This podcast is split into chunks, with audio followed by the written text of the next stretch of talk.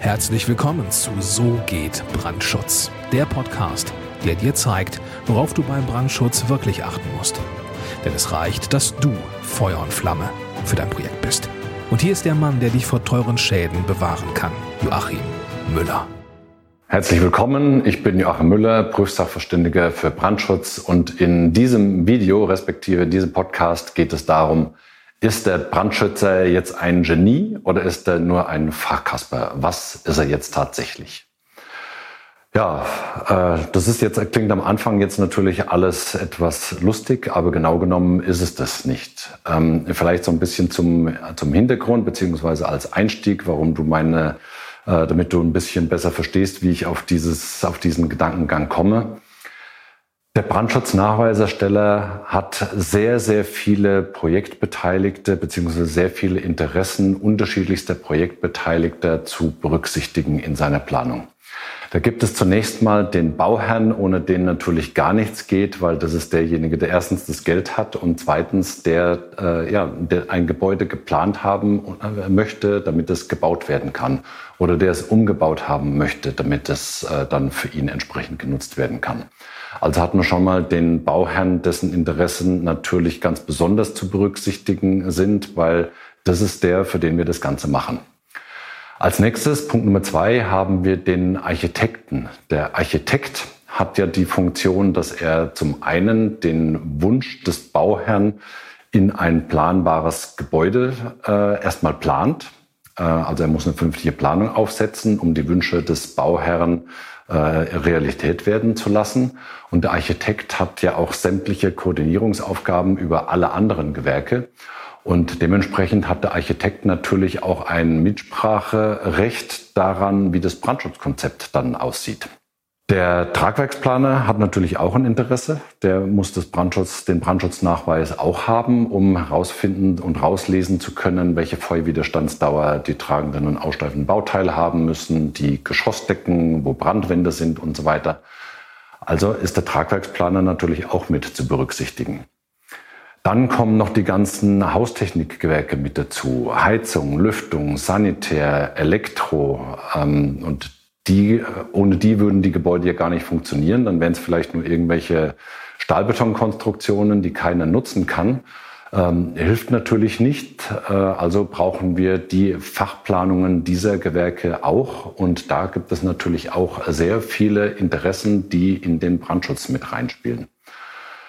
Ja, die Feuerwehr hat auch ein Mitspracherecht beziehungsweise will gehört werden, weil die Feuerwehr, die ist es ja dann zum Schluss, wenn, äh, so, wenn es zu einem Brand in einem Gebäude kommt, äh, die sozusagen alles ausbaden darf, in Anführungszeichen, also die ins Gebäude reinkommt, die löschen muss, die hoffentlich niemanden mehr retten muss, weil vorher schon alle das Gebäude rechtzeitig und selbstständig verlassen konnten.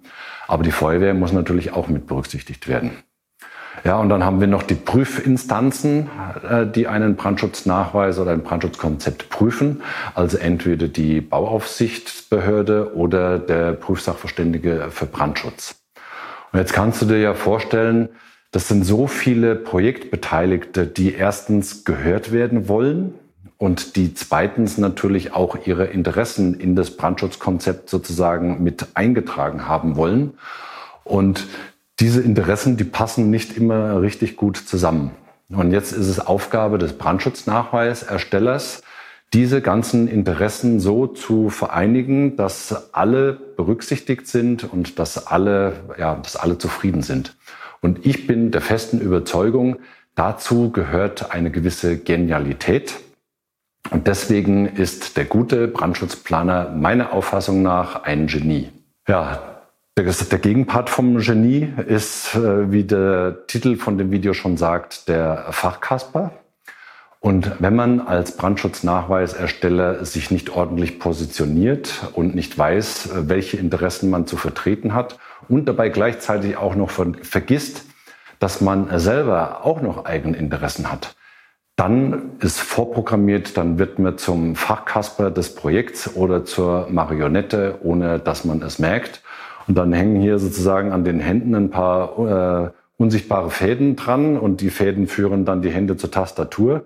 Und dann soll man, soll man als Brandschutznachweisersteller eigentlich nur noch alles reinschreiben in den Brandschutznachweis oder ins Brandschutzkonzept, was einem von außen so reindiktiert wird.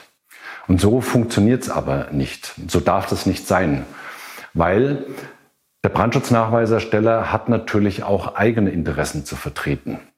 Ja, es ist Aufgabe des Nachweiserstellers, äh, ein Brandschutzkonzept zu schreiben, das zum späteren Gebäude passt. Und zwar so, dass das Gebäude wirtschaftlich und termingerecht errichtet werden kann, dass die Interessen des Bauherren für die spätere Nutzung gewahrt werden äh, und dass natürlich auch die ganzen anderen Interessen der anderen Projektbeteiligten auch mit berücksichtigt sind.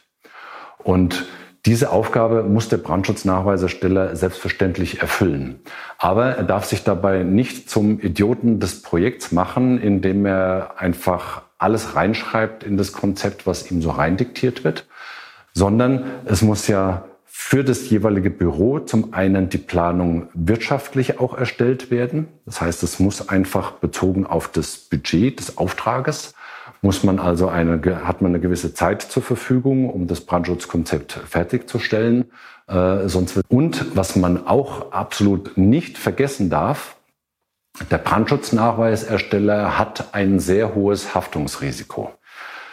Es geht ja nicht darum, einfach in den Nachweis reinzuschreiben, äh, in Prosaform, was jeder ganz gerne so hätte, sondern der Brandschutznachweis oder das Brandschutzkonzept ist ja eine Bauvorlage, die dokumentieren soll, dass das, was draußen gebaut wird und wie das Gebäude später genutzt wird, dass da alle baurechtlichen Schutzziele auch wirklich berücksichtigt und richtig erfüllt sind. Zum Thema Schutzziele hatte ich ja schon äh, einige Podcast-Folgen und auch ein Video dazu gemacht. Das kannst du dir natürlich gerne sozusagen in der Bibliothek weiter hinten nochmal anschauen. Ähm, aber wie gesagt, diese Schutzziele muss der Brandschutznachweisersteller alle berücksichtigen und sie müssen äh, auch richtig im Brandschutzkonzept verankert sein. Und deswegen ist es für den Nachweisersteller ein hohes Haftungsrisiko, wenn von außen, von allen möglichen Seiten irgendjemand versucht, in das Brandschutzkonzept was reinzudiktieren, was dort nichts zu tun hat, äh, nichts zu suchen hat. Also man hat sozusagen als Nachweisersteller, als Genie immer die Aufgabe aufzupassen, dass alle Interessen berücksichtigt sind. Und man muss aufpassen, dass man sich innerhalb des Projekts nicht zum Fachkasper oder zur Marionette machen lässt, weil sonst kommt ein Brandschutzkonzept raus, mit dem zum Schluss wirklich niemand was anfangen kann weil es einfach nicht messerscharf formuliert ist, sondern einfach, wie gesagt, von allen Seiten irgendwas reinformuliert wurde, was dort nichts zu suchen hat. Ja, wenn du jetzt eine qualifizierte Planung für dein Projekt brauchst, dann geh nach unten in die Videobeschreibung. Dort findest du die Verlinkung zu unserer Webseite und dort findest du auch die Verlinkung zur Webseite, wenn du mich als Prüfsachverständigen haben möchtest für dein Projekt. Also geh nach unten in die Shownotes äh, www.tub-brandschutz.com, trag dich dort ein für ein kostenloses Erstgespräch und ich freue mich auf unser Kennenlernen. Bis es soweit ist, herzliche Grüße, dein Joachim Müller, Prüfsachverständiger für Brandschutz. Vielen Dank, dass du auch dieses Mal mit dabei warst. Wenn dir gefallen hat, was du gehört hast, dann war das nur die Kostprobe.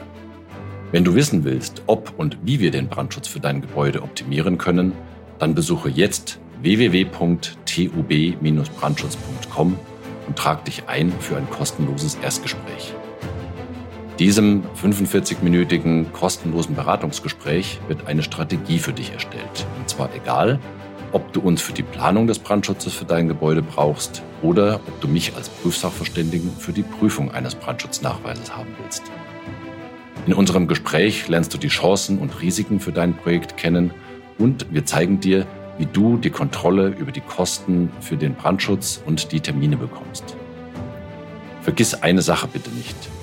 Je früher du uns in die Planung oder Prüfung des Brandschutzes für dein Gebäude einbindest, umso eher bekommst du über Folgendes die Gewissheit.